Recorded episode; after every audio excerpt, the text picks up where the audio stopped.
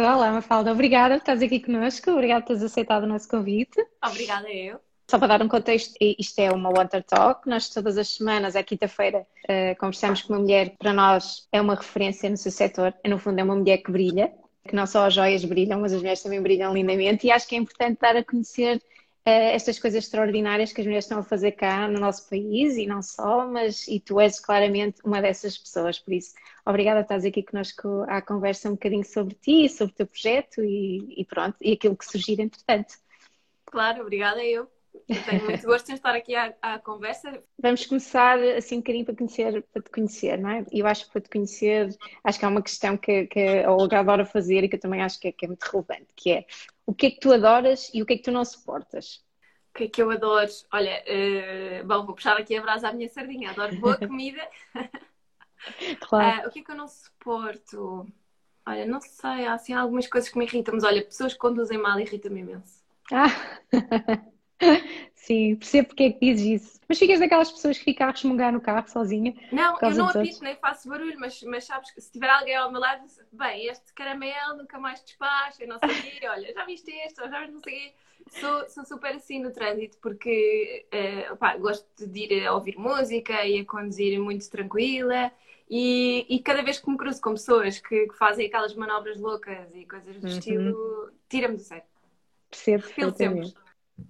Olha, uh, para darmos aqui também um bocadinho de contexto, um, ehm, e depois diz-me que de certeza que nesta lista não deve estar tudo que tu fazes, mas é incrível a lista, não é?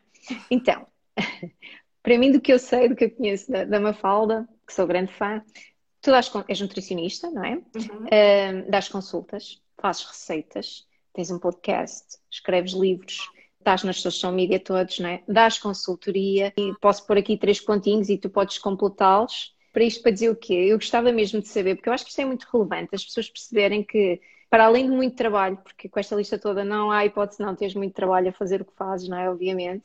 Uh, o que é que tu dirias são os fatores de sucesso ou os fatores que te levam a ter este sucesso? Porque eu diria que tu és quase a super mulher da nutrição, portanto.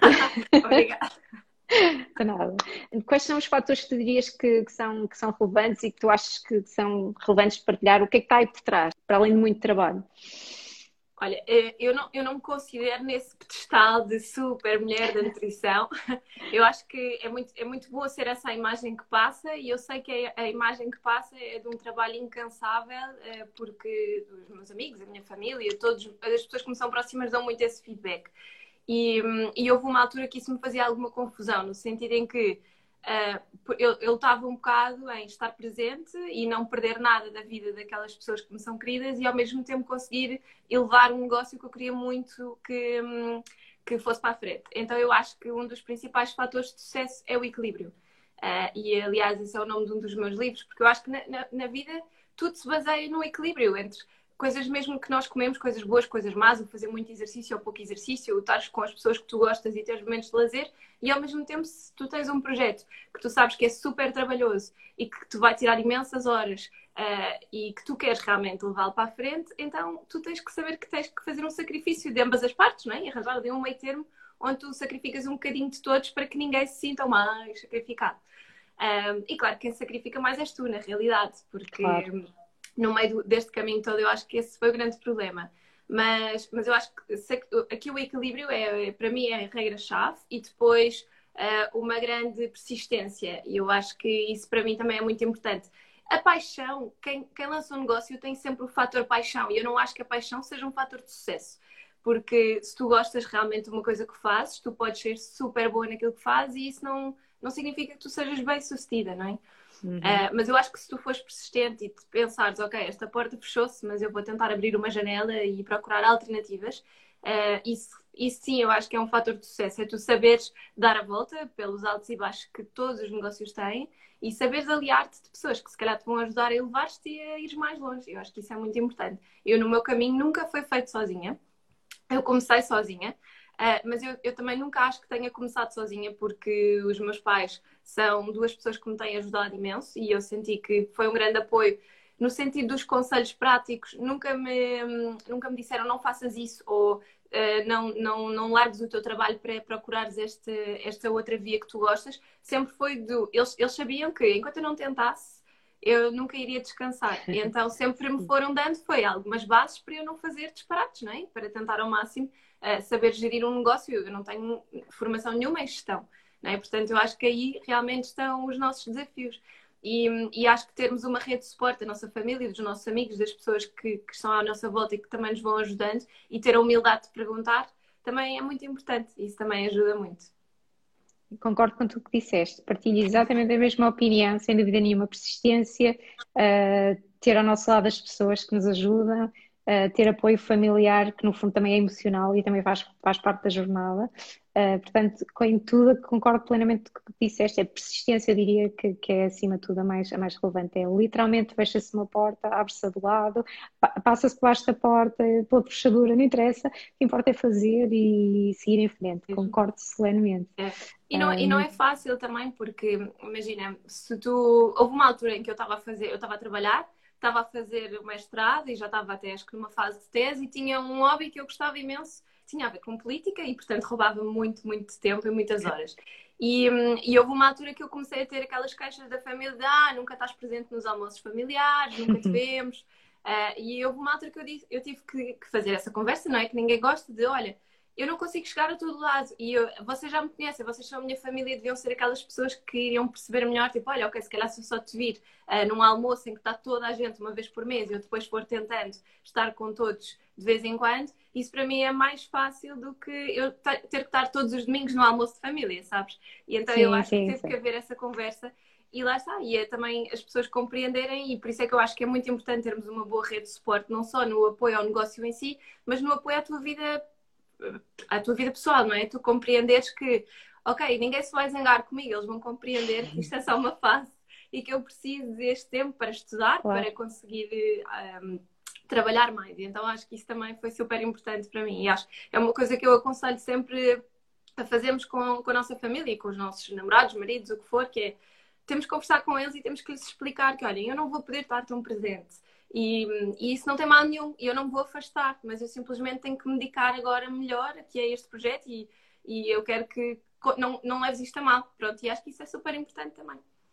Sim, eu acho que quando as coisas são faladas, elas são geridas de uma forma diferente, não é? Eu acho que também é um bocado isso que estás a partilhar. Portanto, mas o que é que te fez já agora, uh, só mais uma questão dentro deste, deste tema que é, o que é que te fez, uh, imagina, não ficar só a dar consultas, ok, não é? Porque uma nutricionista que é que espera? Vai dar consultas, não é? Obviamente. E, e se ires para a frente com muito mais que isso, não é? Com o teu projeto Covid, com, com tudo que isso implica. Qual foi o bichinho que, que teve aí que, que fez esta, que te fez ter esta caminhada? Uh, eu acho que a ideia base começou com o querer ter um negócio meu. E, portanto, tudo começou hum. assim. Eu sabia que queria ter um negócio meu, não sabia exatamente em quê. O ir para a nutrição abriu uma, uh, os horizontes no sentido de pensar, ok, eu, eu, sei que eu quero um negócio na área da nutrição, uh, só que depois, a partir daí, um, eu tive um bocado aquele dilema de eu gosto de tudo, tudo que tenha a ver com a nutrição eu gosto de fazer. E, portanto, eu não conseguia escolher. Tanto que eu fiz o meu estágio na altura da faculdade numa área, enquanto estava na faculdade, durante a faculdade, estive a fazer vários outros estágios noutras áreas para tentar perceber o que é que gostava e acabei a faculdade com aquele dilema de agora, o que é que eu faço? Porque eu gosto de tudo e se eu me cingir a uma área, não vou ficar realizada. E então, quando montei o negócio, eu percebi que tinha que ser uh, um negócio polivalente dentro da área da nutrição, mas que tivesse vários campos de ação. E, obviamente, isto não foi uma coisa que começou do pé para a mão, porque às tantas começas a pensar, ok, eu vou só fazer consultas, posso me especializar em consultas, mas se eu quiser fazer consultas, consultoria, livros, tudo ao mesmo tempo, eu não vou conseguir especializar-me em nada, não é? Então isto veio devagarinho, uh, veio também fruto de áreas em que eu estive a trabalhar e também de oportunidades, porque eu não, quando lancei o projeto, já, já, tinha, já estava a trabalhar há oito ou nove anos, portanto já tinha algumas bases. Um, e isto também significa que eu já tinha algum conhecimento do mercado, lá está, como é que as coisas se faziam, e com algum estudo e com algum incentivo conseguia fazer também esta, esta questão mas surgiu um bocadinho daí. E a clínica que eu faço, no início, quando estava na faculdade, eu não gostava nada de clínica, porque eu não, não me identificava com a clínica que aprendi na faculdade. Uh, então eu acho que isso também foi um bocadinho complicado. Hoje em dia, descobri um tipo de clínica que eu gosto de fazer e que se assemelha mais àquilo que são os meus valores e à minha prática e àquilo que eu vou estudando também. E, portanto, fez sentido. E, e uh, com os livros, portanto, o que surgiu primeiro foi o blog e os livros. E depois uh, de, dos livros é que surgiu o pedido para a clínica, porque nem sequer era isso que eu estava a fazer. Na altura estava a trabalhar em consultoria uh, para fazer, desenvolver receitas para empresas. Um, e era uma área que eu gostava muito, mas lá está, também não preenchia por completo.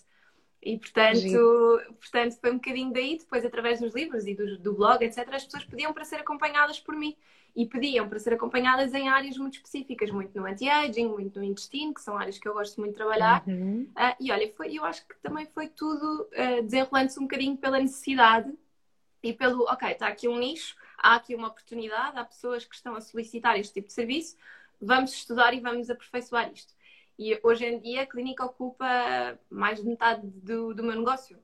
Mais de 50% do volume de faturação vem daí, apesar de, como vês, não ter sido inicialmente. Mas isto está sempre a mudar. Eu acho que todos os anos eh, a minha empresa tem quatro áreas de negócio diferentes. Todos Sim. os anos elas mudam, mas a clínica mantém-se sempre mais ou menos como uma grande base. Lá está, também é assim, tu não, como estavas a dizer, conheces a clínica numa perspectiva que não era aquela que se calhar que tu fazes e que, e que, de alguma forma descobriste o gosto por isso, não é? É como tudo. Uh, nem sempre aquilo que às vezes a gente acha que não gosta, simplesmente às vezes não está a ser feito da, da forma que, que, faz sentido, pelo menos para nós, não é? Mafalda, dieta ou vida saudável, elas juntam-se, elas eh, são algo que, que estão separadas? Explica-me um bocadinho, porque eu acho que há aqui um misconception do que é que é uma dieta, do que é que é uma vida saudável, se se, se misturam, se não.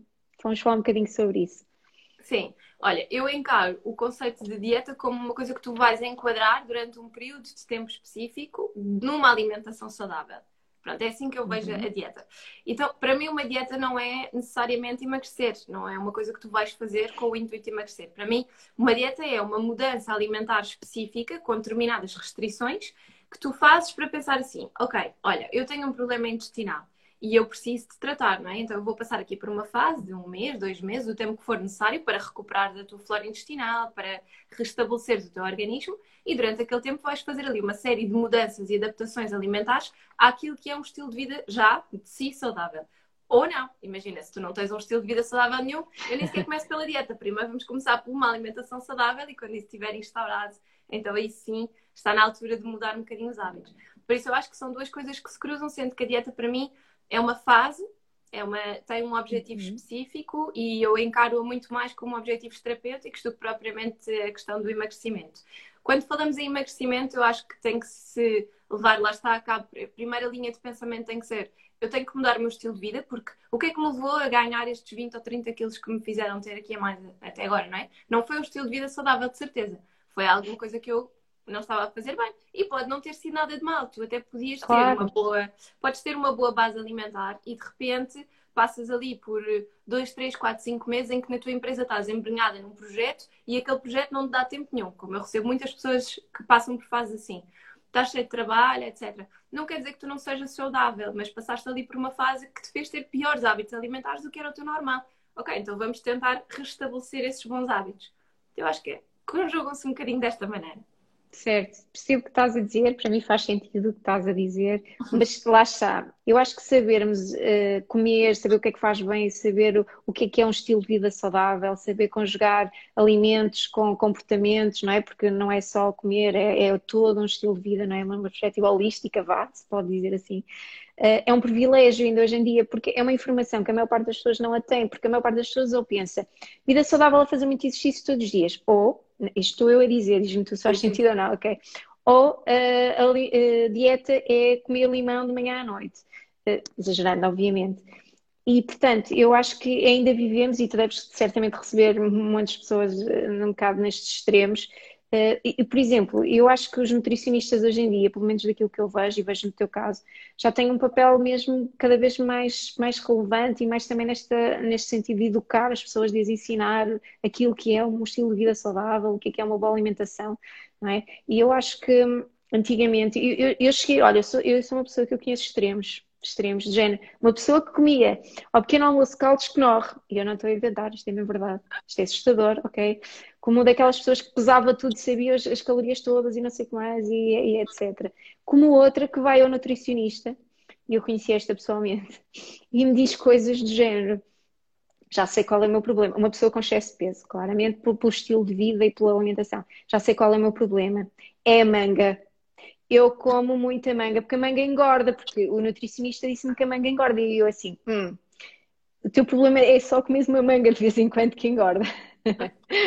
Portanto, eu conheço estas realidades e reparo, não é? E, e, e tudo isto. Portanto, é, eu acho que ainda é uh, difícil as pessoas perceberem isto. No entanto, é um privilégio. Eu acho que eh, nós sabemos o que é que é uma alimentação saudável, o que é que faz parte disso. E também eu acho, diz-me se faz sentido ou não, o estilo de vida e a alimentação saudável pode variar pessoa com pessoa.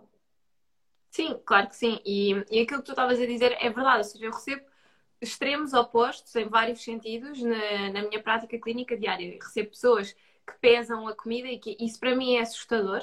Uh, pesar a comida e contar as calorias e quererem saber no fim do plano alimentar quantos macros é que eu lhes estou a dar, quantas gramas de hidratos de carbono, quantas gramas de lípidos.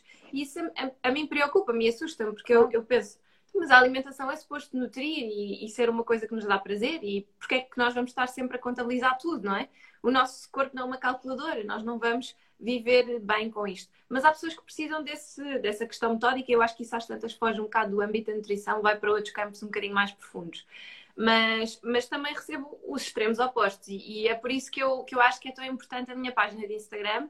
Uh, e, eu, eu, não ligo muito ao Facebook e ao, ao LinkedIn, etc. Apesar de estar presente em todas, o Instagram é aquela que me dá maior retorno e maior proximidade com as pessoas. E o podcast também foi a melhor decisão que eu tomei em 2019, porque foi em 2019 que eu, que eu comecei a fazê-lo. Mas... Adoro. Obrigada. Mas foi a, melhor, foi a melhor decisão no sentido em que eu senti que as pessoas conseguiam perceber-me muito melhor. E o, o principal objetivo do meu Instagram é o de educação alimentar, ponto, não tem outro. Uh, eu partilho coisas do meu dia a dia, porque eu sei que as pessoas gostam de, de ver e há algumas coisas que eu partilho e vão perguntando, mas o principal objetivo é educar, é, é, mostrar que, olha, se calhar se o salmão for fumado, engorda a mesma coisa que se for salmão fresco, porque eu já tive perguntas deste estilo. Um, ou perguntam-me qual é o melhor iogurte, e às vezes há pessoas que ficam uh, muito presas a estas ideias, e eu tento mostrar, não há um melhor, não é? Se calhar se nós comemos um grego hoje, se calhar amanhã vamos comer um magro e depois no outro dia comemos um skin. Mas o que é importante é variar a alimentação e saber conjugar uh, as coisas que nós gostamos e, e, ter prazer também com o estilo de vida saudável. Por isso, acho que a educação alimentar, como dizias, é super, super importante. O podcast para mim ajuda-me porque eu às vezes até acho que falo demais, mas explico muitas coisas. e, e no outro dia recebi uma mensagem do senhor que eu achei imensa graça, que é, ele é marido de uma das minhas pacientes, então ele dizia, ah, quando comecei a ouvir o podcast fiquei super desiludido com este último de, dos mitos das dietas porque andei uma vida inteira com determinados conceitos e agora de repente a Mafalda deita isto por água abaixo. Uh, mas depois no fim a mensagem era positiva, sabes? Mas começava assim desta maneira e depois dizia: Olha, nunca vi a minha mulher com tanta autoestima, tão bem, tão feliz, uh, quero agradecer imenso, não sei o quê. Temos aprendido muito os dois, porque pelo que percebi da dinâmica do casal, era ele que prepara muitas refeições.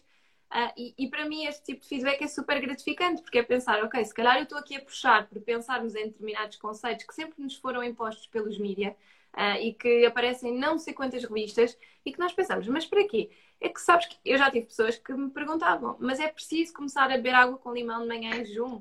E eu, mas eu nunca disse isso. Eu nunca disse. Eu, eu falo da alimentação e faço o plano e dou uma data de recomendações. E depois no fim, imagina, perguntam isto. Mas sabes, há, há, muitas, há muitas, muitos mitos engraçados que, que as pessoas têm que eu acho que vêm de anos e anos e anos e anos com conceitos que nós vamos existindo, com aquilo que é passado nas revistas. Uh, Sim, com a informação claro. das dietas, não é? E aquela coisa de para emagrecer temos que cortar isto ou aquilo. Uh, e, por exemplo, a questão dos hidratos de carbono e a partir de que momento do dia é que não devemos comer para emagrecer, não sei o quê. Sim. Isso eu tentei desmistificar no episódio do podcast da cronobiologia. Explicar às Sim. pessoas que isso Muito interessante. é que tem uma base. Pronto, tem uma base científica, faz sentido. É uma coisa que devemos pensar e realmente não é uh, por comeres um jantar mais leve, que as pessoas acham que mais leve é comer sopa e depois comem tostas com queijo fresco e não sei o quê. E se calhar se comessem um peito de frango com uma salada, uma posta de peixe com os legumes, na, na cabeça das pessoas acham que é um jantar mais completo, mais composto, mas na verdade é uma refeição muito mais leve do que uma sopa com tostas e queijo fresco e não sei o quê. E portanto é claro. é giro conseguires quebrar estas barreiras comunicando com calma, explicando às pessoas e mostrar, olha, não há mal nenhum em fazer-se assim desta maneira, mas também não há base científica nenhuma em fazer-se da outra. Pronto, e então. Sim, claro, claro, que... obviamente. E, e, tu disseste uma coisa muito interessante que é se tu, por exemplo, fazes exercício de manhã, se calhar à noite já podes comer um pouco mais, porque de manhã teres, também depende de cada um e nós sabemos qual é o nosso, temos de estar atento àquilo que é a nossa parte energética do dia, não é? Mas se calhar à noite já não faz mal comer um pouco mais, porque de manhã precisas dessas reservas de energia para ir treinar, não é? Eh, enquanto que se calhar se fazes exercício ao final do dia, já não é assim, se calhar come menos à noite. Pronto, isso é como tudo. E para além de que, lá está, cada pessoa também é uma pessoa e depende do estilo de vida que a gente tenha, não é? Eu, eu achei muito interessante esse podcast. Claro. E acho, e acho que também é muito importante as pessoas filtrarem um bocadinho a informação, no sentido em que se eu estou a falar do, do que é importante para a perda de peso, uma pessoa que tenha um peso perfeitamente saudável ou que até tenha baixo peso, não pode levar essas informações à letra e pensar agora vou fazer desta maneira porque isto ajuda a perder peso, não é?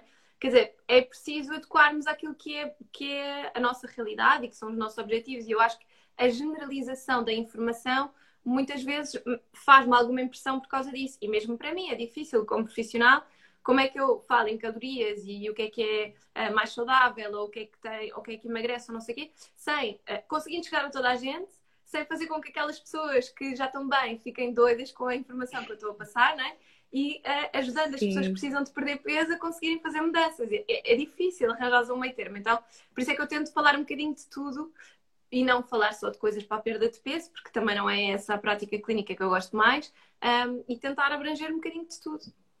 Sim, faz sentido, nunca tinha pensado nisso. Realmente, de repente, alguém pode levar as coisas ao extremo quando nem sequer tem necessidade de o fazer, não é? Faz sentido. Eu acho que um, um tema que cada vez está a ser mais falado uh, e que tem a ver com, com a, a nossa saúde é, é, é, a parte do, da saúde intestinal. E acho que nós fazemos de conta que, que, não existe esta parte, porque nem nos filmes vemos ninguém a ir fazer número dois, não é? A gente só vai. Só, se vês nos filmes, as pessoas só vão escovar os dentes à casa de banho e Exato. Não é sexy falar do intestino. Não é sexy, exatamente. Mas acho que ultimamente, e eu, eu sofro do problema, portanto sei perfeitamente, estou, estou um bocado dentro desse, desse assunto. E sei as dificuldades que é uma pessoa quando sofre de, de problemas intestinais e, e, eu acho que cada vez mais ainda bem que se está a falar disto, porque a saúde intestinal é algo que nos afeta e as pessoas nem têm noção, que pode, desde mentalmente, desde a nossa pele, uh, muitas pessoas têm problemas de pele e corrijo-me se eu estiver a dizer disparates, ok? Uh, sei que muitas pessoas, e eu sou uma dessas pessoas, por isso é que eu sei, não é? Que têm problemas de pele e, e nenhuma pessoa nem tem noção que, que tem problemas intestinais e que é devido a isso que, que, está, que está a ter. E antes dos problemas intestinais vem a alimentação, não é? E a alimentação é essencial para nós podermos ter uma boa saúde intestinal. E eu acho que uh, é um tema que ainda não é falado suficiente, não, as pessoas não sabem o suficiente sobre isso e as pessoas habituam-se muito desde sempre a dizer: Ah, eu sou assim, eu estou assim, eh, eu não vou à casa de banho durante uma semana, mas é normal para mim. Eu conheço pessoas assim, dizem: Ah, estou ótima. Uh, portanto, uh, não sei, queres falar um bocadinho sobre isso? O que é que as pessoas devem fazer? O que é que as pessoas devem estar atentas? O que é que devem comer? O que devem comer? Não sei. Diz-me tu. Sim, sabes que é, o intestino é, é o tema que eu tenho mais em termos de prática clínica. É, como te dizia há pouco, a parte do emagrecimento, etc., é uma coisa que vem muito por arrasto, mas não é assim das principais razões. Eu recebo muitas doenças autoimunes, doenças inflamatórias e o intestino é um dos principais temas. Acho que é mais de 80% das minhas consultas são viradas para aí. Portanto, é um assunto para mim já, mesmo que não seja sexy, não me importa. É o meu dia a dia. É uma coisa claro. que eu gosto, gosto de falar e acho que é um mexe tanto com o nosso bem-estar que, hum, e toca-me também muito pessoalmente, porque eu tenho síndrome do colo irritável e, portanto, tem sido uma luta. Uh, mas acho que, hum, acho que é daqueles, de, daqueles temas que realmente têm um impacto cada vez maior e está cada vez a ser mais estudado e as pessoas começam hoje em dia, devagarinho, a ter essa noção. E o que, o que eu acho que é importante as pessoas perceberem principalmente é ter uma barriga dilatada ou ter uma produção excessiva de gases não é uma coisa normal. Nós temos que tentar perceber, ter dor na barriga mesmo tendo comido bem, não é normal. Então, nós não podemos levar isso como uma coisa do dia a dia. Às vezes há pessoas que eu pergunto: Ah, tem sentido a barriga assim mais dilatada? Pois, olha, não sei, porque eu estou tão gordinha que já não sei se é gordura, se é a barriga dilatada. não, não. Mas a barriga dilatada, seja a pessoa gordinha ou magrinha, sente-se bem, Sim. não é? Porque é aquela sensação de peso. Tipo, ah, parece que não, as calças começam a apertar mais a meio da tarde e assim. Uh, e então as pessoas dizem assim: se calhar tenho começado a sentir. Isso uh, é fruto de algum desequilíbrio que a nossa flora intestinal possa estar a ter naquele momento, por alguma razão. Há muitas coisas que podem influenciar isso. Pode ser uma cirurgia, pode ser medicação que nós tomamos, sobretudo depois de tomarmos antibióticos, porque tivemos uma otite ou uma sinusite ou uma coisa qualquer. Um, e uh, essa toma de antibióticos mata uh, bactérias de todos os tipos, portanto não é seletiva e, portanto, pode acabar por destruir parte da nossa flora intestinal. Uh, pode ser uma situação de extremo stress pode ser eh, uma grande descompensação hormonal. Há muitas, muitas coisas que podem estar na origem. Obviamente, a alimentação, vá, sem falar já disso, mas uma má alimentação, rica em gordura, açúcar, sal, etc., também vai provocar isso. Então, o principal, o principal problema que as pessoas que me chegam têm, quando não têm doenças inflamatórias diagnosticadas, doenças inflamatórias intestinais, geralmente são disbioses, ou seja, é quando, uh, imagina que nós temos as estirpes A, B e C em, em cultura no nosso, no nosso intestino, elas vivem todas em equilíbrio, vivem bem, e de repente uh, a C acaba por morrer, é dizimada porque há uma guerra com a D e a, a D aumenta muito também. Ou de repente vem a E. Portanto, temos ali grandes alterações.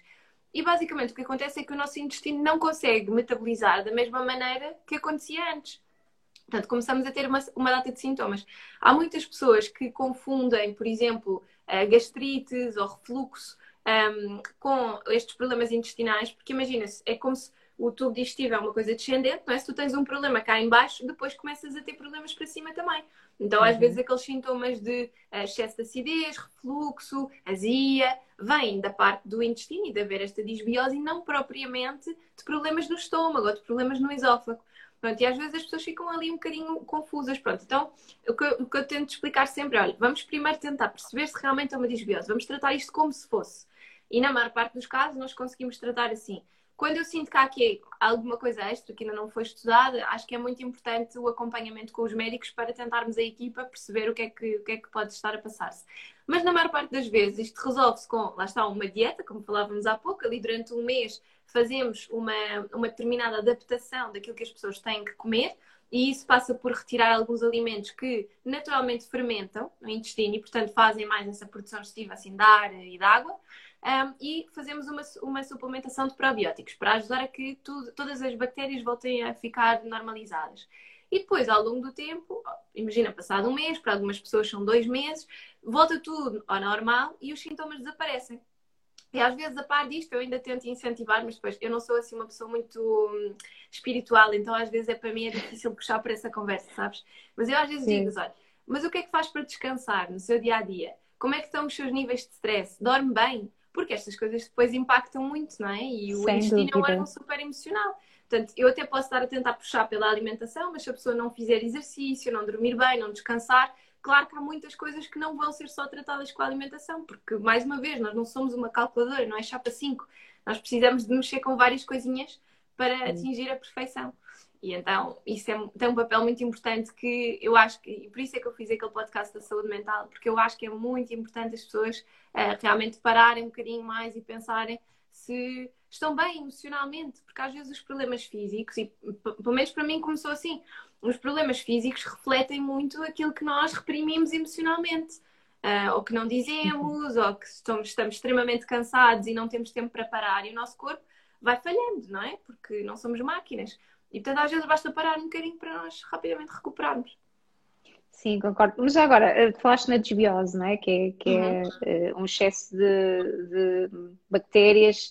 Uh, no, no, fundo, é uma, uma, um tipo de bactérias que se descontrola, não é? De alguma forma. É, é um desequilíbrio na nossa um desequilíbrio, pode vá. Por excesso, sim, pode ser um processo. Pode ser por excesso, pode ser por falta. Exato. Um, eu aqui há tempos li uma cena interessante que foi, por exemplo, eu tirei o apêndice e havia esta coisa de que o apêndice não serve para nada. Não sei se isto é, é uma realidade ou não, mas eu li qualquer coisa a dizer que o apêndice é, era um sítio onde as bactérias, as boas bactérias, se é que isto existe, um, eram formadas. Isto é verdade? Não? Bem, elas, elas são formadas por vários sítios e até vêm também de coisas que nós comemos, portanto, nós temos uma grande variedade de bactérias no nosso organismo e vêm de várias, várias fontes. Essa também é uma delas. O apêndice, okay. se nós não precisássemos dele, não o tínhamos. Pronto, isto é a, mesma, é a mesma história dos mindinhos e não sei o quê. Se calhar com o tempo o nosso corpo vai evoluindo no sentido em que nós já não vamos precisar, mas ele está lá para alguma coisa. E portanto, sempre que se remove, obviamente o corpo não fica logo bem, tem que se adaptar e, portanto, é uhum. é normal que haja aqui algum desequilíbrio, que possa ter havido algum desequilíbrio. Por aí é como a vesícula, a mesma coisa, quando as pessoas retiram a vesícula, e isso Sim. acontece muito, um, também precisam de tentar compreender, ok, eu agora tenho que consumir menos gorduras, tenho que conseguir perceber que tipo de gorduras é que toleram melhor ou pior. E às vezes as enzimas digestivas aí podem ser um SOS bom. Falamos muito em suplementação uhum. alimentar Fala-se muito em suplementos que às vezes não têm interesse nenhum e as pessoas tomam só porque sim. E as enzimas digestivas, eu acho que se fala pouco e é uma coisa que tem um impacto muito grande na nossa qualidade digestiva um, e que às vezes as pessoas parece que têm algum receio de fazer. Olha, eu sempre tenho festas e casamentos e romarias tomo enzimas digestivas, que é para aguentar. É a festa, é a festa da enzima. mas agora, uh, eu, tenho, eu tenho uma dúvida sobre isso e acredito que se calhar mais pessoas que têm. As enzimas digestivas servem para compensar aquelas que nós não temos, correto? Podes, eh, na maior parte dos casos, tu produzis na mesma. É, por exemplo, imagina o caso da, da lactose. Nós uhum. produzimos uhum. a lactase na mesma, não é? Mas ao longo da vida adulta o ser humano vai perdendo a quantidade, ou melhor, ele produz na mesma lactase, só que vai diminuindo a quantidade, porque é suposto biologicamente o ser humano deixar de consumir o leite, não é? E os produtos lácteos. E por isso é que nós vamos perdendo essa capacidade. Algumas pessoas perdem mais que outras, e tens pessoas que bebem leite a vida inteira e que toleram super bem. Sim. E tens outras que não, e cada vez há mais pessoas a notarem que não, que não conseguem digerir bem. Portanto, as enzimas, quando nós suplementamos, não quer dizer que nós não as estejamos a produzir. Nós podemos a produzir uhum. quantidades mais pequeninas. E que é o que acontece muitas vezes, não só com a lactase, como com algumas enzimas que estão, são ativas na digestão de alimentos que têm glúten um, e que muitas certo. vezes as pessoas sentem logo a barriga mais inchada, etc., com as gliadinas e o resto dos alimentos têm glúten, e portanto o facto de teres essas enzimas suplementadas muitas vezes ajudam-te simplesmente a, a, não teres esse inchaço, lá está, ou a não ficar. Sim, sentiste melhor, não é? Mas tu podes tomar essas enzimas diariamente, por exemplo? Eu acho Ou que não? Não, nenhum suplemento deve ser encarado como uma coisa para tomar diariamente. Por isso, uhum. não. Eu diria-te que a resposta é não. Mas, uh, imagina, lá está, como, como eu estava a dizer, no meu caso, eu faço isso sempre que, que sei que vou fazer uma, uma refeição mais pesada. Ou que Sim. quer fazer uma refeição mais pesada. Se quer ir comer choco frito, setúbal, com batatas fritas, Ai, pessimamente. Além de beber uma Coca-Cola, porque é uma coisa péssima, mas ajuda-me realmente a digestão, já se tomam umas enzimas. Isso é que isso é uma coisa tão pontual que não é por aquele dia, sabes? E acho que as enzimas, por exemplo, uma pessoa que esteja muito debilitada a nível de saúde digestiva e a nível de estômago, esteja super sensível, esteja a passar por uma fase de tratamento, pode fazer sentido, além dos probióticos, fazer uma ajuda com as enzimas para te dar mais qualidade de vida. E depois, ao longo do tempo em que tu vais começando a sentir melhor, pronto, reduzes a dose e começas a consumir, faz uma alimentação mais normal e não precisas estar dependente de suplementos, não é? Ok, faz sentido. E, e quando tu estavas a ficar voltando à cena, à parte que estávamos a falar da desbiose, como é que tu sabes que tens uma desbiose? Normalmente a desbiose manifesta-se assim com algum sintoma intestinal. Portanto, uhum. imagina, não quer dizer que tenhas obstipação, nem que tenhas diarreia, pode ser simplesmente esta questão de barriga inchada ou uma produção de gás excessiva ou uma sensação de infartamento. Pronto, normalmente está associada a isso. Em uhum. casos já um bocadinho mais graves, ou que a pessoa sempre foi assim, por isso é que desvaloriza. Às vezes, em pessoas que são obstipadas, dizem, ah, eu sempre fui obstipada a vida inteira, portanto, agora a única coisa que me chateia é que tenho mais gases. Eu penso, ok, então vá, primeiro vamos ter que mudar esse paradigma de não fui obstipada a vida inteira, até agora ainda não, foi, não consegui foi arranjar uma maneira de o meu intestino funcionar diariamente. Pronto. Exato. Um, porque lá está, isso são tudo coisas que se tratam. Um, só que nós temos que dedicar algum trabalho, não é? Temos que dedicar algum tempo e, e um intestino que seja preguiçoso vai ter uma tendência grande para ser preguiçoso uma vida inteira. Só que nós temos que contrariar, pronto, e o intestino tem que ser educado. E uma, uma das coisas principais que eu, que eu pergunto às pessoas é: olha, mas tem algum horário para se sentar na sanita e insistir?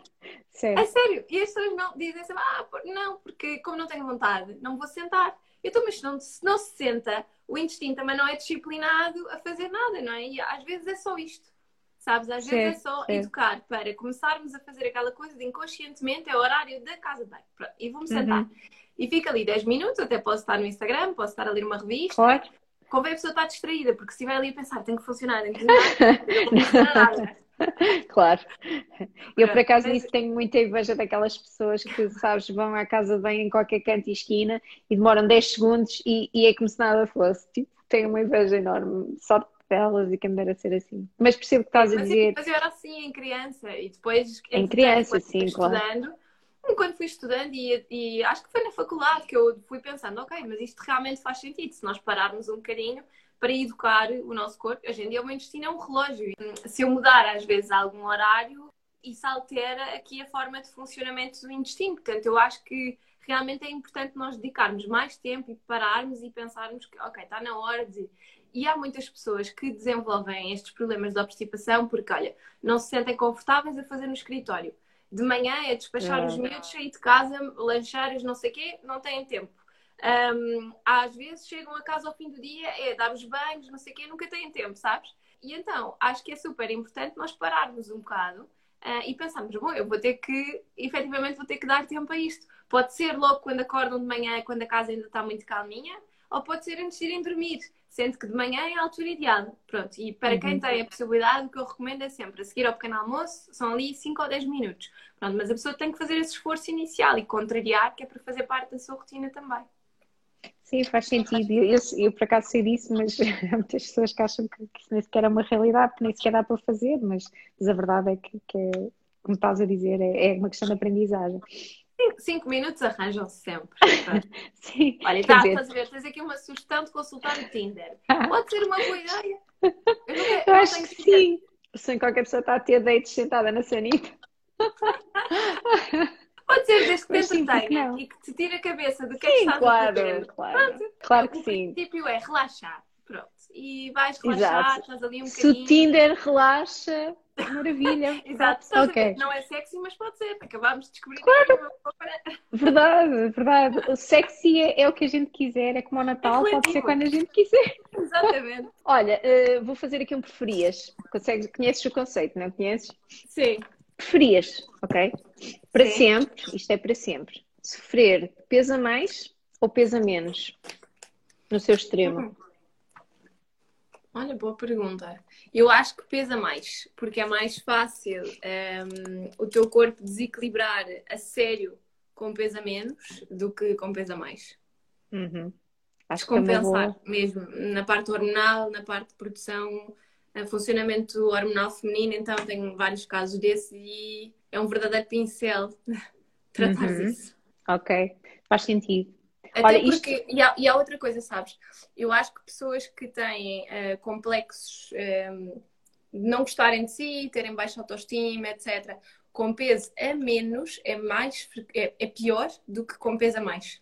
Uma pessoa que seja gordinha, às vezes, sabes, está naquela questão de ah, eh, eu até estou bem, porque eu como aquilo que eu gosto, eu desfruto da minha vida social, eu até posso não gostar uhum. muito da minha uhum. imagem, mas eu vivo uma vida que, que eu gosto e como as coisas que eu gosto. E ao, ao, contrário, não é assim, sabes? E a pessoa às vezes está ali numa luta muito grande e para ganhar um quilo para levar um ano e, e é, é mais difícil. É muito interessante isto que acabaste de dizer, até porque lá está.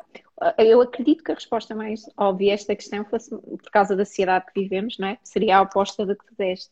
Mas tu estás a dar isso com um conhecimento que também a maior parte das pessoas não o tem, não é? E, mas, ok, muito interessante. Sim, Olha, isto faz-me. Acompanhando pessoas com anorexia, com bulimia, com alguns claro. distúrbios de comportamento alimentar, posso dizer que é muito pior. Muito pior. Claro, claro. Isto, isto tá, houve uma pessoa que nos pôs uma, uma questão que eu agora acho que se calhar posso falar aqui, que é comigo, como engordar uh, saudavelmente? Comer bem, com paciência, comer mais quantidades de coisas boas, várias vezes ao dia. Olha, eu tenho um e-book exatamente sobre esse tema, porque até tenho uma pessoa na equipa que luta com isso, é nutricionista. Uh, por isso, como, te, como vês, como eu te digo, olha, é uma, é uma realidade que, que está bem presente uh, no nosso meio. E, e, pronto, eu acho que é o segredo de emagrecer também, é ter bons hábitos alimentares, ter disciplina. No caso do engordar, é fazer boas escolhas e não estarmos a escolher comer alimentos calóricos, tipo Big Macs e coisas desse estilo, só porque sabemos que são calóricos, porque essas calorias não vão ficar, não nos vão construir massa muscular, não nos vão alimentar, não nos vão nutrir. Mas pronto, é comer Sim. mais quantidade desses alimentos mais nutritivos ao longo do dia e ter paciência, porque engordar por uma pessoa que seja muito Sim. magrinha é sempre difícil e a pessoa uh, fica constipada, perde logo peso, tem um stress, perde logo peso. É sempre uma luta. Sim, ok. Porque estamos sempre habituados a as pessoas quererem emagrecer e engordar não é tão comum. É, é menos é... comum, mas é mais problemático. Olha, eu aqui há tempos encontrei. Uh, eu gosto muito de negócios, não é? Por razões óbvias, e uh, encontrei uma. Comecei a ler sobre uma empresa que achei muito interessante, que foi investida assim nos belos milhões nos Estados Unidos e que trata uma coisa muito interessante, que eu não sei se, se queres tem, acredito que tenhas algum conhecimento ou não, mas achei interessante falarmos aqui, que chama-se Hormonal Misfiring, que é basicamente um mau funcionamento hormonal, pelo que eu percebi. Ou seja, esta empresa faz uma coisa. Eu, eu quando vejo empresas ser investidas em milhões, percebo que ali há um público que também gera muitos milhões, não é? Obviamente. E o que eu percebi é uma empresa que dá um serviço às pessoas durante um ano, que dá-lhes, sei lá, um treinador, hormonas, uh, alimentação, todo um conceito que requer um envolvimento grande, mas que ao mesmo tempo tem tudo isto à mistura. E o que eu percebi também é que nem sempre um, é o nosso estilo de vida, por muito que a gente faça, não é? Ou, no fundo, não diria estilo de vida, não é sempre aquilo que nós comemos ou o tipo de treino que fazemos diariamente que nos pode emagrecer ou não, mas, pelos vistos, as hormonas também têm hormonas tipo a leptina, a insulina, etc., não é? Eh, em certas pessoas e em certos casos, pronto, podem ter um, um grande papel nesse, no não conseguir emagrecer, pelo que eu percebi. Tu podes estar a correr, sei lá, duas horas por dia, todos os dias, e não emagreces nada. E uma das coisas que, ele, que eles dizem, atenção que eu estou só aqui a referir tudo que estive a ler, ok? Não é uma realidade. Ok, uh, estamos aqui para ser esclarecidas, porque claramente isto está, está a começar está a ser uma coisa, não é? Pronto, e portanto, essas, essas hormonas, especialmente na menopausa, depois de uma gravidez, ou só porque tens esses problemas, não sei porquê, podem te fazer uh, não perder peso e, portanto, ser o principal problema na tua vida. Queres falar um bocadinho sobre isso? Sim, sim. A verdade é que nós cada vez falamos mais de hormonas e, portanto, é realmente um tema que, que eu acho que tem muitas pernas para andar e tem muito, muito ainda para ser estudado. Mas, uh, ponto número um, na maior parte dos casos, uh, a perda, de, a dificuldade em perder peso não vem necessariamente das hormonas. Eu acho que isso é uma desculpa fácil. Uh, daquilo que eu tenho visto e daquilo que também tem sido mostrado é se as pessoas realmente têm um estilo de vida uh, saudável, fazem escolhas alimentares equilibradas e estão ali a seguir um plano de emagrecimento, por exemplo, que é suposto funcionar, porque realmente tu fazes várias coisas para, para que ele seja adaptado ao estilo de vida da pessoa e que esteja, lá está, de acordo com a sua cronobiologia, etc., que seja feito para funcionar.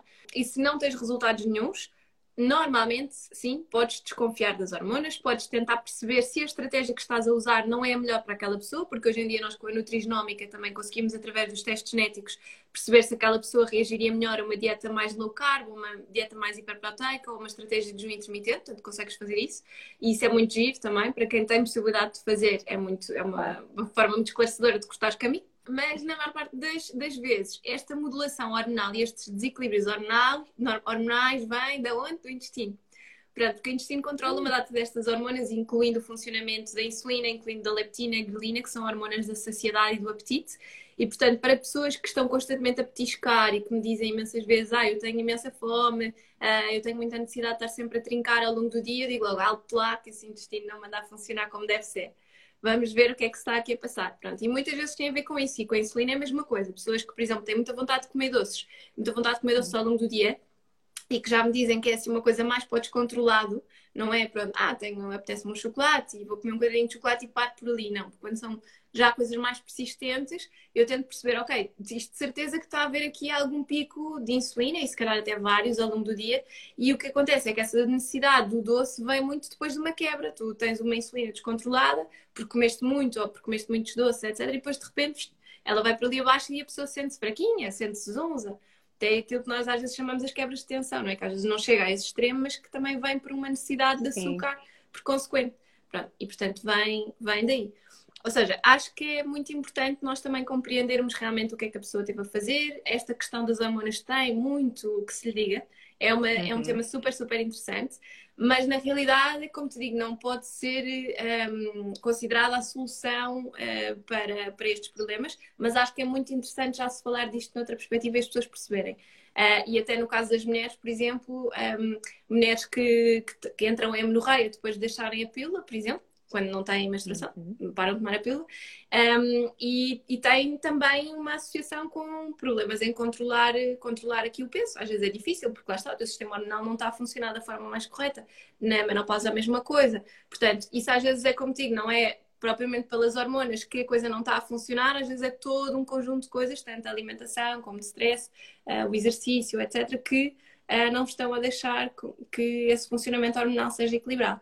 E há aqui uma pergunta sobre a questão do Hashimoto. Hashimoto é uma, é uma tiroidite, basicamente é uma inflamação na tiroide, mais específica, até com algumas considerações autoimunes, e portanto não tem nada a ver com esta questão que estávamos aqui a falar, porque uhum. já é um problema muito mais sério. É, autoimune tem aqui vários sintomas associados, como cansaço, Sim. muita sonolência, etc. Tem vantagem, como todas as autoimunes, que a pessoa pode estar anos e anos e anos sem ter sintomas, consegue controlar tudo muito bem, depois de repente sofrendo ali algumas alterações emocionais, etc., ou, ou alimentares, pode desenvolver outra vez os sintomas. Mas pronto, é, é, é todo um outro campo. Sim, é literalmente todo um outro campo. Mas, mas o que eu estou a perceber é está a haver realmente uma, uma grande tendência para isto, mesmo treinadores, etc., a fazerem planos alimentares e não sei quantos para este tipo de hormonal misfiring, que é todo, todo um conceito. Falaste de uma cena que eu acho que é interessante, e eu também acho que mencionei isso, que é a parte da. Da, da, menopausa especificamente. Eu acho que não se fala muito sobre isso. Tipo, aí realmente há uma mudança hormonal, aí realmente o estilo de vida saudável pode ser diferente, uh, o tipo de alimentação que uma mulher deve ter, e eu acho que pode ser um tema interessante. Se calhar é uma coisa que até não se fala muito e, e pode ser interessante saber um bocadinho sobre isso. Queres falar só aqui dois minutos sobre sobre este tema, o que é que uma mulher, Sim. quando está a passar a menopausa, quando passa, que não sei muito bem, felizmente ainda, quais são as fases, mas tenho uma ideia, o, que tipo de alimentação é que deve ter e, se, se, se, até se isso pode, pode ajudá-la de alguma forma. Bem, aquilo que, que eu queria começar por explicar da menopausa é porque a menopausa é uma fase da mulher em que há muitas alterações hormonais e, portanto, é normal que haja aqui esta fase de equilíbrio. E o corpo, mais uma vez, passa por uma fase de adaptação. Portanto, é muito importante percebermos que Há várias coisas que vão mudar uh, na mulher, os níveis de energia, a motivação para uma alimentação saudável uh, ou não, a irritabilidade, há muitas coisas que vão mudar. Pronto, então, nós temos que estar preparadas para isso. Outra coisa muito importante que eu explico sempre na menopausa e por aí adiante é que as necessidades energéticas vão diminuindo cerca de 10% por cada década.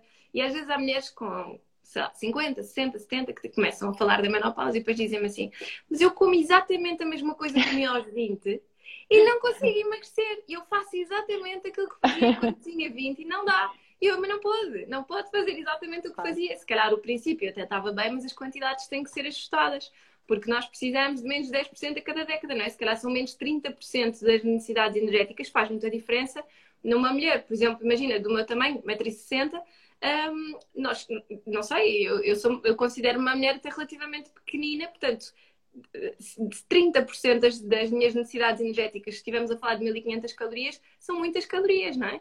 Sem são dúvida. 200 ou o que for, portanto, acaba por ser, por ser muita, uma diferença calórica muito grande, que pode ser o suficiente para a pessoa começar a engordar devagarinho, porque na menopausa normalmente as, as mulheres sentem isso, ou não, simplesmente não engordam, mas também não conseguem emagrecer. Uhum. Portanto, às vezes a adaptação alimentar que tem que ser feita é um bocadinho mais no sentido percebermos essa questão, ok, eu se calhar estou a comer a mesma coisa, vá, vou só tentar comer um bocadinho menos. Ou vou fazer mais exercício, porque na menopausa, considerando que acaba por mexer muito com tudo o que é hormonal, o sono uh, é afetado e se nós não dormimos bem, nós temos muito mais tendência para comer pior e para petiscar ao longo do dia. E se vamos petiscar ao longo do dia, claro que não vamos conseguir manter o nosso peso saudável. Portanto, é tudo, um, é tudo uma bola de neve. Tudo, todas estas coisas são importantes de percebermos. E quando se fala um, em desequilíbrios hormonais, aqui na questão da menopausa, isto depois é sempre tudo muito tratado com médicos. Eu não sei como é que funciona nos Estados Unidos, mas, por exemplo, no Brasil, um, acho que os, os, nutricionistas conseguem fazer moduladores hormonais, ou seja, fazer um suplemento uh, que é, um, é adaptado, ou seja, o, próprio nutricionista pode dizer à pessoa: Olha, vou-te dar X uh, gramas, vou, vou, inventar X gramas certo. de hormona tal para suplementar. Em Portugal isso não se pode fazer, tem que ser um médico que tem que dizer à pessoa. Uh, se quer fazer uma, uma terapia hormonal, por exemplo, são os médicos que prescrevem. A farmácia manipulada, pronto. Sim, sim. No fundo era um pouco aquilo que também havia antigamente, há muitos, muitos anos cá. Exatamente, exatamente e que há alguns médicos que usam. Por exemplo, o Dr. Fernando Povas usa isso uhum. na, na modulação, por exemplo, no, na, na, estratégia de emagrecimento que ele aplica, ele faz este tipo de, uh, de formulados e de preparados para uh, ajudar no emagrecimento, percebes? Que lá está, os nutricionistas não podem fazer. Portanto, as hormonas é. acabam por ter, por ter um impacto muito, muito grande, mais nesse sentido. Pronto. E a nível de menopausa, eu acho que o que é importante é mantermos ao máximo uma alimentação saudável. Se não tivermos até aquele momento, ali vai ser uma fase muito importante. Uh, a mulher ser ativa, porque há muitas mulheres que dizem que alargam a sua estrutura um, hum. e que começam a ficar mais gordinhas em zonas onde não era normal. Pronto, é, a questão é, ninguém, ninguém vai engordar do ar. Portanto, tem que haver. Verdade. Tem que lá tá, tem que, temos que perceber, pronto, se calhar está na altura de eu comer um bocado menos do que estava a comer antes, porque já estou a começar a aumentar de peso. No fundo é a mesma filosofia que se aplica sempre, não é? Exato. Aquilo, aquilo que não se come não engorda. Exatamente. Por assim dizer, não é? Em é, situações que não seja nada muito extremo. claro, compreenderes as fases, as diferentes fases da tua vida e pensar, pronto, eu agora atingi aqui uma fase de, da minha vida em que eu não estou a dormir tão bem e se calhar a primeira coisa que eu vou ter que controlar vai ter que ser o meu sono, porque eu sei que se eu não dormir bem eu como pior. E se eu sei que estou a aumentar de peso porque estou a comer pior, ou porque estou a petiscar mais, ou porque estou a comer coisas que eu nunca me via a comer antes, pronto, eu tenho que ir ao sono. E o sono é uma coisa básica, é essencial, nem sequer passa uhum. pela nutrição, não é? E às vezes o que é que nos ajuda a induzir o sono? É o exercício. Que nem precisa de ser muita, nada de muito específico, não é? Mas que Sim. podem ser umas caminhadas. E isso vai também contribuir para a gestão do peso, percebes? Portanto, é tudo, são tudo coisas que são muito ligadas e que às vezes nós descuramos e pensamos, ah, eu vou só fazer dieta, mas não é só isso. Temos Concordo que pensar em várias perspectivas. Concordo plenamente. Olha, para terminarmos, se calhar uh, perguntava-te que conselhos é que tu gostavas de deixar a pessoas acima de tudo que gostassem de seguir o teu percurso, gostassem no fundo de ser aqui a super mulher da nutrição. ok, o meu percurso profissional, ou seja, que gostassem de ser Sim. nutricionistas de futuro. Sim, Olha, nutricionista recebo, de futuro, é mesmo isso a palavra. Nutricionista de futuro, pronto, ok. Uh, eu, recebo, eu recebo muitos estagiários e, portanto, isso para mim já é assim, uma conversa muito aliada mas uma das principais, eu acho que o principal conselho que eu lhes dou é sempre de pensarem o que é que eles estão a fazer que vá, vá permitir que as pessoas conheçam, os conheçam pelo nome e não pelo nutricionista do sítio X. Isso é a coisa certo. que eu lhes digo sempre. Okay? Vocês querem, querem marcar pela diferença e até podem trabalhar num sítio pequeno e só fazer clínica e ter um percurso perfeitamente convencional. Mas as pessoas sabem o vosso nome e conhecem-vos pela nutricionista Francisco ou Maria ou o que for, porque respeitam e porque gostam do trabalho e porque foi a pessoa que os ajudou e que melhorou a qualidade de vida deles e que fez a diferença. E eu acho que isso é, é o mais importante. Quando nós trabalhamos, para mim o mais gratificante é receber o feedback do outro lado, sejam que tipo de clientes for, mas e eu acho que isso é o, melhor. E, e mesmo do, do, do, podcast, às vezes as mensagens que eu recebo de pessoas a dizerem adorei, foi a minha companhia para caminhar, eu fico felicíssima, porque eu penso assim, bom, eu também ouço podcasts a correr e às vezes é uma ajuda incrível. Tu tens uma coisa que tem aquela duração de 50 minutos, que é o tempo que tu queres treinar, e tens ali uma coisa que tu sabes que, ok, enquanto, enquanto ela estiver a falar, eu vou continuar. Sim. E eu Faz acho sentido. que isso é super importante. Mafalda, super obrigada por esta conversa, adorei. Vamos falando muito sucesso para, tudo, para, tu, para o teu futuro presente e mais além. Gostei imenso. Uh, um grande beijinho para ti e obrigada a todas, todos que nos estiveram a ouvir. E claro que se alguém quiser esclarecer um pouco mais e tiver consultas contigo, não é? É contactar. Um beijinho grande. Muito obrigada, muito obrigada pelo convite. Gostei muito de falar contigo este bocadinho. Um beijinho. Fica bem. Um beijinho. Tchau, tchau.